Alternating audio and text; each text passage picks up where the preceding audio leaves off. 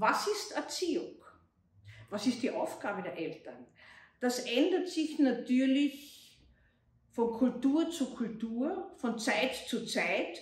Und ich bin schon so alt jetzt, dass ich verschiedenste Ansichten einerseits gehört, andererseits erlebt und auch praktiziert habe.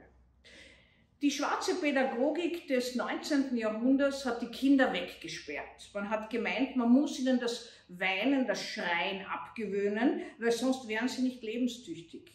Das Schreien hat man ihnen abgewöhnt, aber damit auch die Emotionen.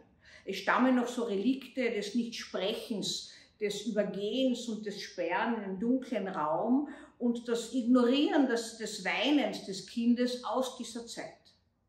Später hat sich das Rad in ein Gegenteil gewandelt. Man hat zunächst die Kinder zwar äh, nicht mehr weggesperrt, sondern sukzessive sich mehr mit ihnen befasst, aber es ist zum Beispiel in der 68er Bewegung in ein völliges Gegenteil gekommen. Man hat gemeint, es gibt keine Autorität, Eltern sind die besten Freunde. Wenn Eltern die besten Freunde der Kinder sind, dann sind sie nicht mehr die Eltern. Also das habe ich vielfach in der Praxis erlebt. Und die 68er Eltern haben natürlich ihren Kindern was anderes vermittelt als die Kriegsgeneration. 68er Slogan, Make Love, Not War. Das war die Hippie-Generation. Die Generation, die zum Beispiel, hat mich sehr beeindruckt damals, war ich gerade 16 Jahre alt, in San Francisco mit bunten Farben die Häuser ungebeten, ungefragt äh, von Besitzern äh, angemahlen hat und haben gemeint, das sind spießige Leute, die haben doch jetzt einmal ein bisschen in Farbe gegossen mit ihren Häusern und so weiter. Man hat Autorität und hat man Grenzen völlig ignoriert und das hat sich auf die Erziehung ausgewirkt. Summerhill School, die antiautoritäre Erziehung. Man könnte sagen, dass genau andere Extremen zu der Erziehung früher, 19. Jahrhundert, schwarze Pädagogik. Was hat man dir getan, du armes Kind? Alice Miller, die Schweizer Psychoanalytikerin, ist darauf eingegangen, dass man den Kindern früher alles abtrainiert hat, auch alle äh, Potenziale, die sie gehabt haben. Und 68 und danach jetzt ist alles erlaubt worden. Da war eine Zeit, da haben die Kinder alles gedurft. Da hat es geheißen, Kinder sind nur da, man braucht also eigentlich sie nur versorgen. Sie wissen intuitiv, was sie brauchen und was sie nicht brauchen und man braucht ihnen keine Grenzen geben, äh, wenn sie nicht nach den Grenzen fragen. Sie sind Gäste äh, auf dieser Welt und die Eltern sind da, sie zu versorgen. Je weniger Grenzen sie bekommen, umso besser werden sie sich entfalten. Ein völliger Fehlschluss, wie man im Nachhinein festgestellt hat. Die damalige Zeit hat Kinder produziert, die sind einem so auf die Nerven gegangen. Und wenn Kinder einem auf die Nerven gehen, und zwar nicht neurotischen Menschen, sondern weil diese Kinder so wahnsinnig lästig, permanent grenzüberschreitend sind, dann ist das deswegen, weil diese Kinder sich auch nicht wohlfühlen.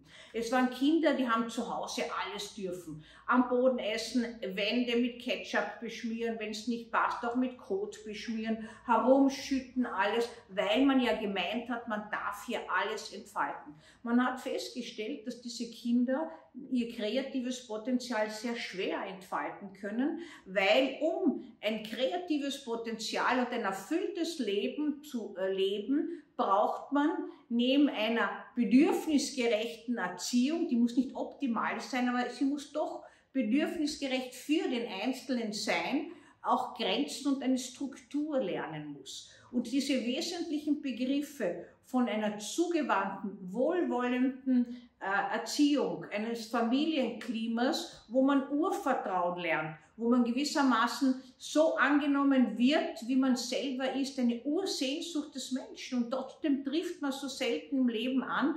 Äh, häufig wünschen sich das Menschen, die mit Leistung groß geworden sind. Nur wer äh, was geleistet hat, wird belohnt und so weiter.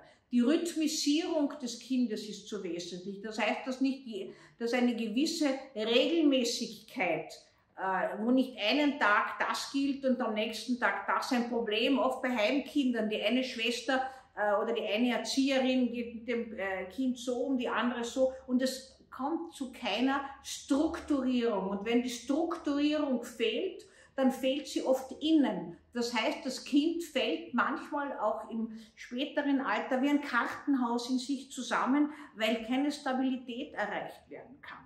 Beide Extreme sind untauglich, zu streng und zu verwöhnend. Die zu verwöhnend aufgewachsenen Kinder finden sich in einer Welt, in der nicht die Harmonie ständig herrscht, die sie aber ständig suchen, nicht zurecht. Sie driften ab in gewisse Bereiche, wo sie sich dann Harmonie suchen und wo Harmonie scheinbar ist, zum Beispiel Suchtbereiche, wo man das ein bisschen schaffen kann auf kurze Zeit und können sich im Leben schlecht zurechtfinden. Also diese Extreme der Erziehung, die so extrem waren, wie auch zum Beispiel der Umgang mit Babys, die medizinischen Empfehlungen für Mütter, wie man mit Babys umgeht. Die einen sollen also ewig lang gestillt werden, hat man ja vermittelt, Jahre äh. Die anderen äh, zu einer Zeit, als ich groß geworden bin, also in den 50er Jahren, hat man äh, dann plötzlich entdeckt, dass die Alete und so weiter, die Babynahrung viel besser ist als die Muttermilch. Ja?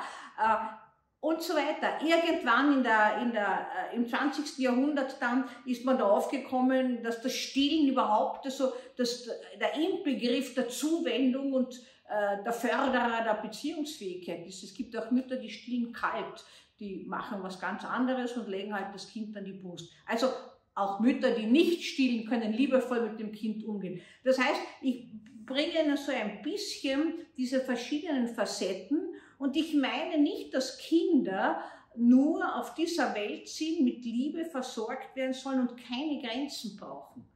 Kinder müssen Grenzen lernen und Kinder müssen das ausleben, lernen, ausleben auch äh, erlaub, erlaubt bekommen, damit sie sich in einer Sozietät zurechtfinden und anpassen können.